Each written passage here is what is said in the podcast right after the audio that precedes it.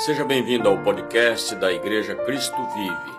Toda semana, estudos, reflexões, meditações visando o seu crescimento espiritual. Deus te abençoe.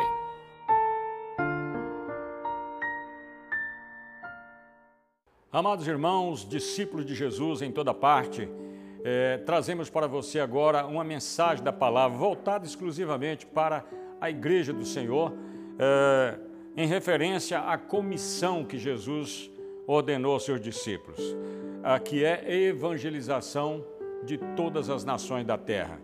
E o, o evangelismo ele está no DNA é, do cristianismo, visto que a prática em anunciar as boas novas de Jesus Cristo foi ordenado pelo próprio Senhor Jesus, né, Filho de Deus, em muitas, algumas passagens da Bíblia, e a mais importante está em Mateus, Evangelho de Mateus, capítulo 28, versos 19 e 20, onde está escrito: Portanto, ide, fazei discípulos de todas as nações, batizando-os em nome do Pai e do Filho e do Espírito Santo, ensinando-os a guardar todas as coisas que eu vos tenho mandado.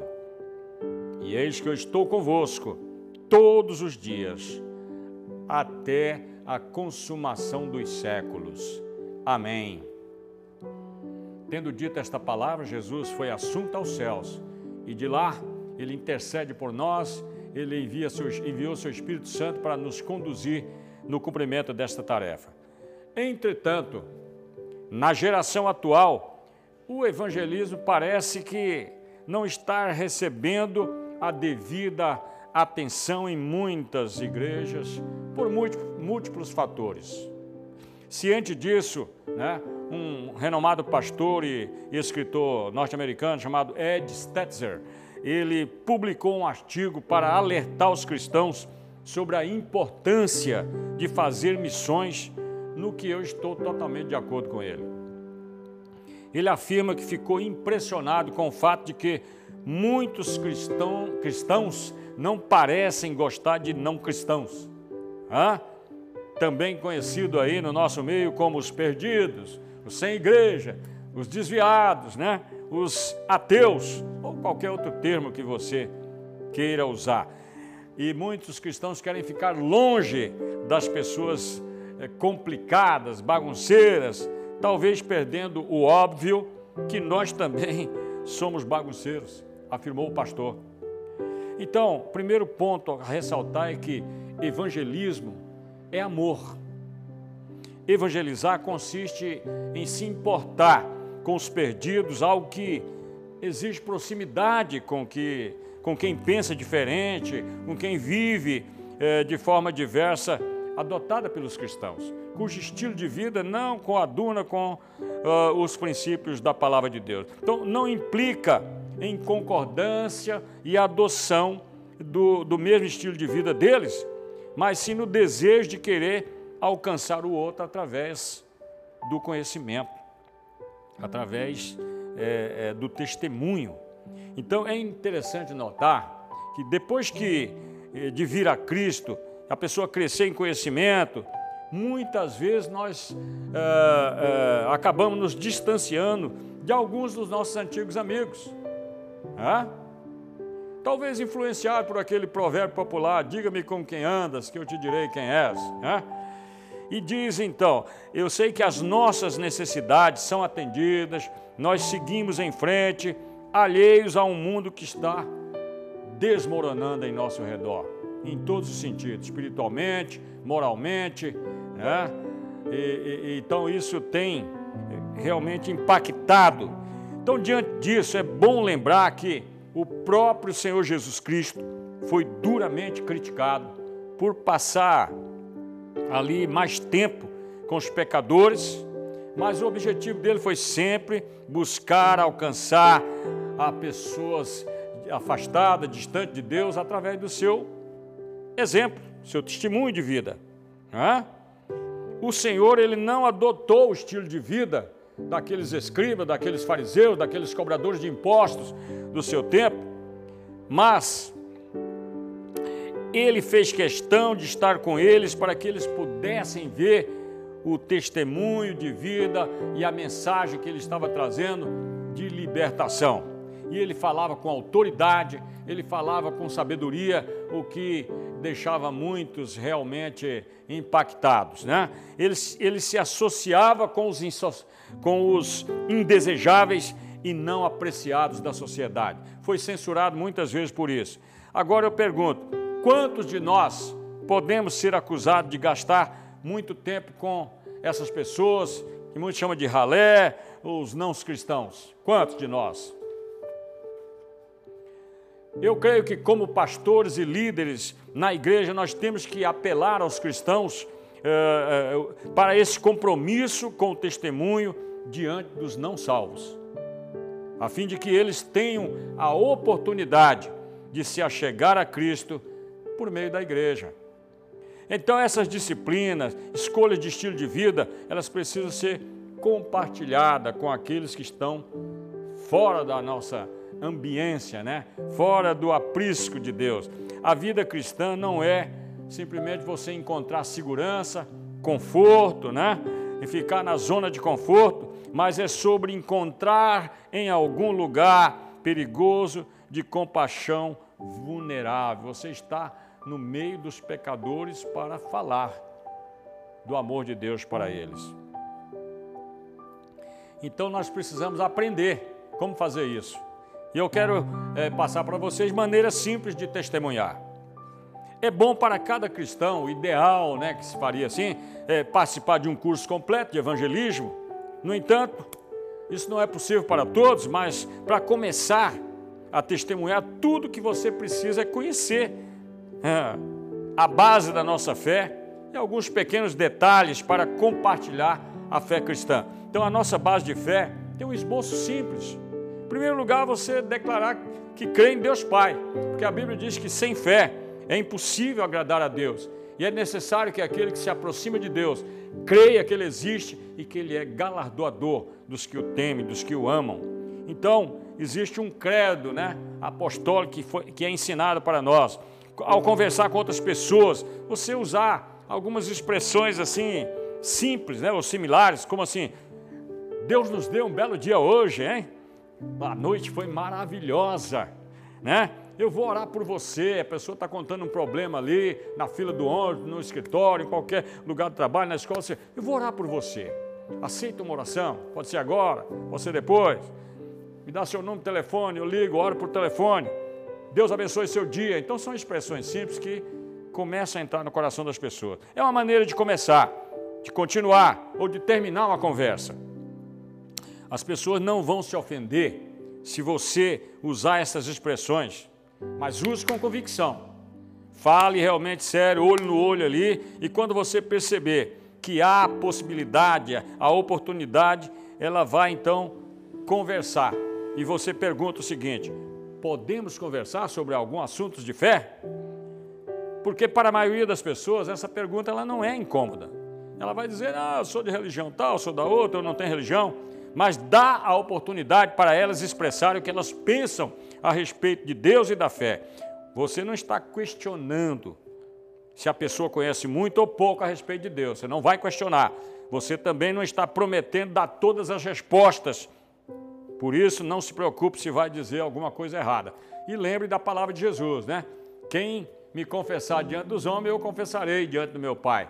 Quem se envergonhar de mim diante dos homens, eu me envergarei diante do meu Pai. E se você, porventura, for levado diante, eh, em algum momento da sua vida, diante de uma autoridade para você dar eh, realmente é, testemunho da sua fé, a fazer a defesa da sua fé, não se preocupe com o que você vai dizer.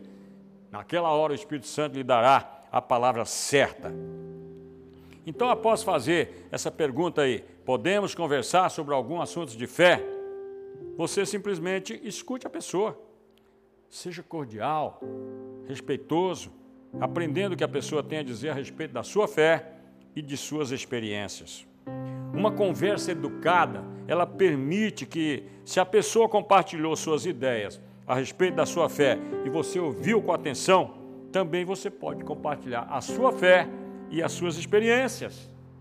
Outra coisa, é, a outra pessoa normalmente ela vai escutar também se você a escutou.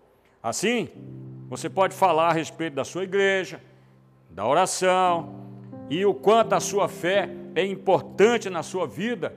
Um fato, um testemunho que já aconteceu contigo, compartilha. A maioria das pessoas não tem problema com esse tipo de conversa.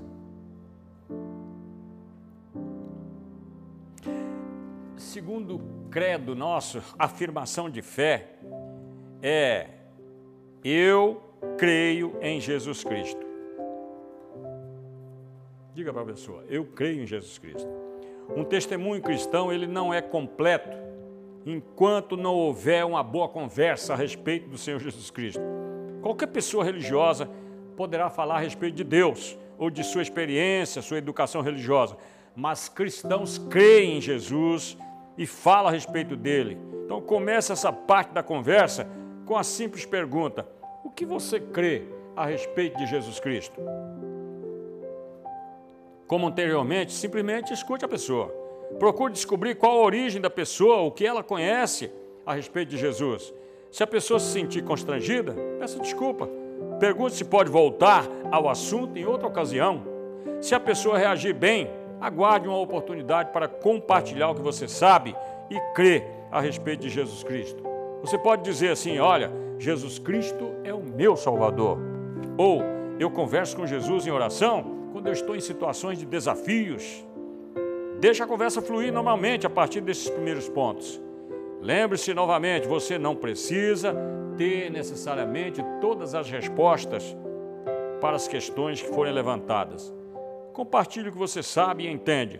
Se surgir uma, uma questão para a qual você não tem resposta imediata, seja franco, diga: Eu não sei a resposta para isso, gostaria de conversar com meu pastor, com meu líder de estudo bíblico e depois voltamos a falar, pode ser? Deixa a porta aberta para a conversa futura.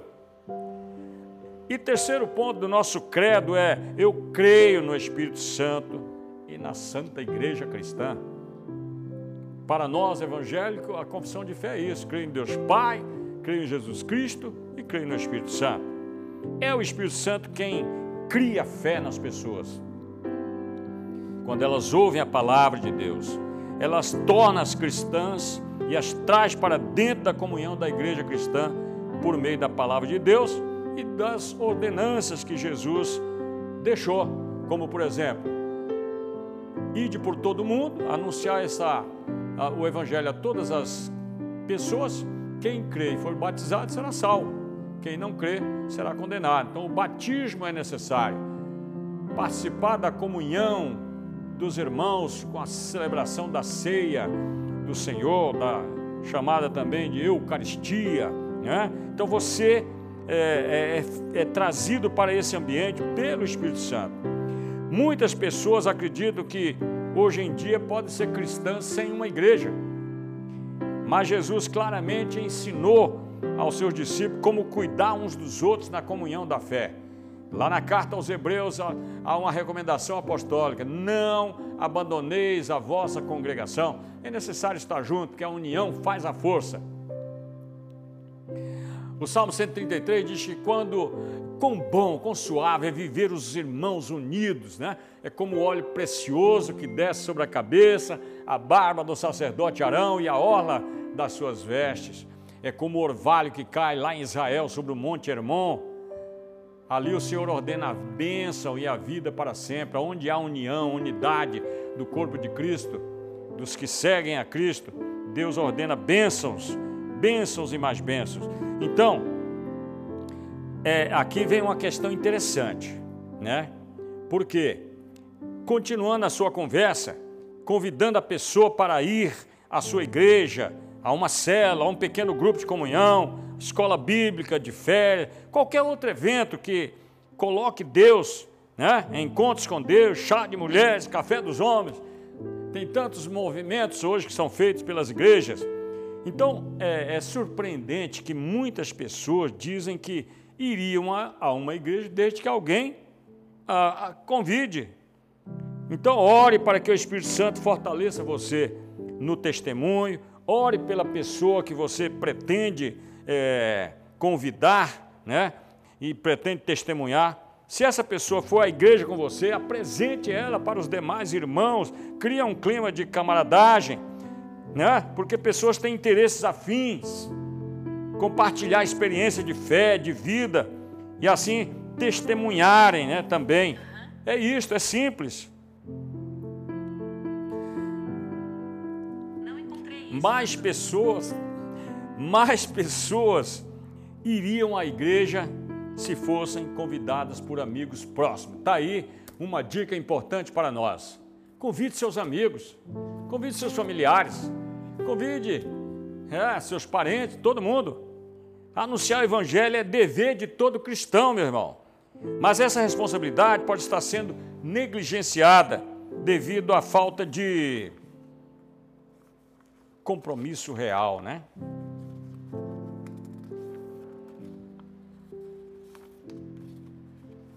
falta de relacionamento, de amizade. Tem um estudo que foi feito pela NCLS Research com 1.300 pessoas na Austrália.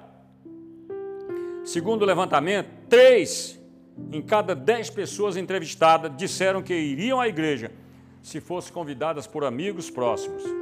Estatisticamente, se trata de uma parcela assim considerável da população que ainda pode ser alcançada de forma simples.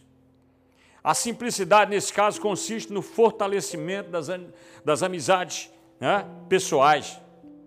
Focamos um pouco mais nisso. O que ajudaria alguém a aceitar um convite para ir à igreja?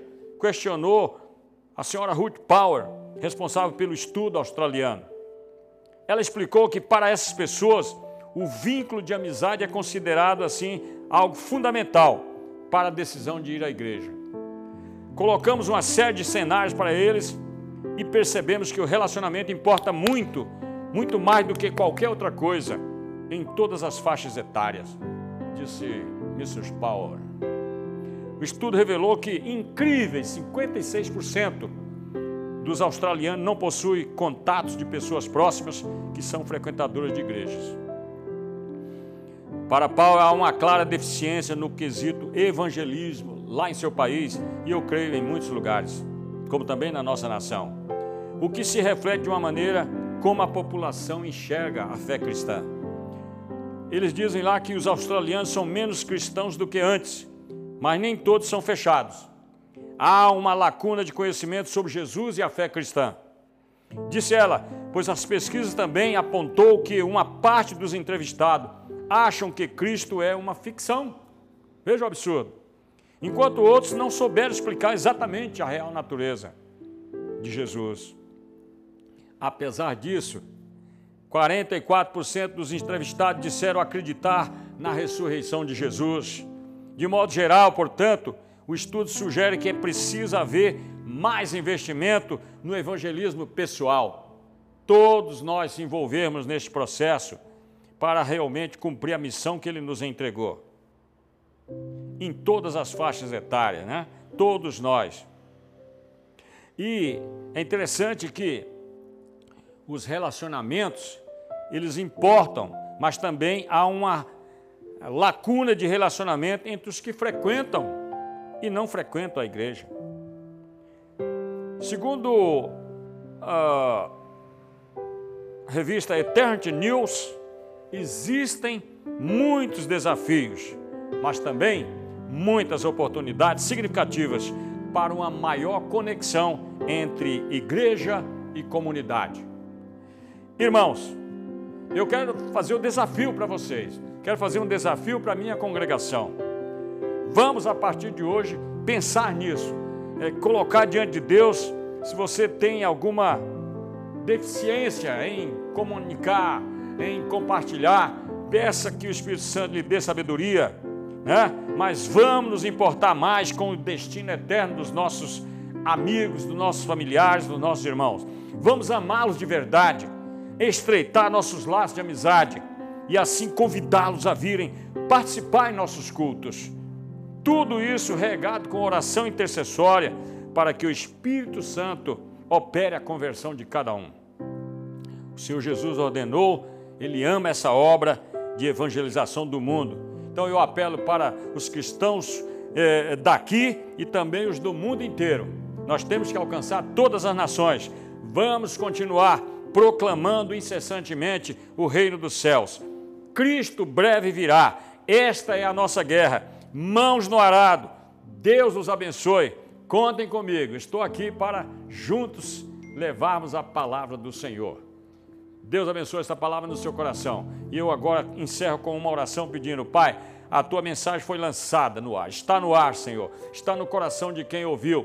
Portanto, que o teu Espírito Santo opere aí a, o arrependimento, opere, Senhor, a, a, a, ação e a reação dos teus filhos para humildemente aceitarem e, e esse, esse desafio e se submeter à direção do Espírito Santo para cumprir essa missão começando ali no seu ambiente, na sua casa, na sua rua, no seu bairro, na sua cidade, e assim todos fazendo isso ao redor do mundo. Nós alcançaremos as nações e breve Jesus voltará. Eu creio nisso, Senhor. Obrigado por esta oportunidade. Abençoa a tua palavra e honre e glorifique o teu nome. Amém.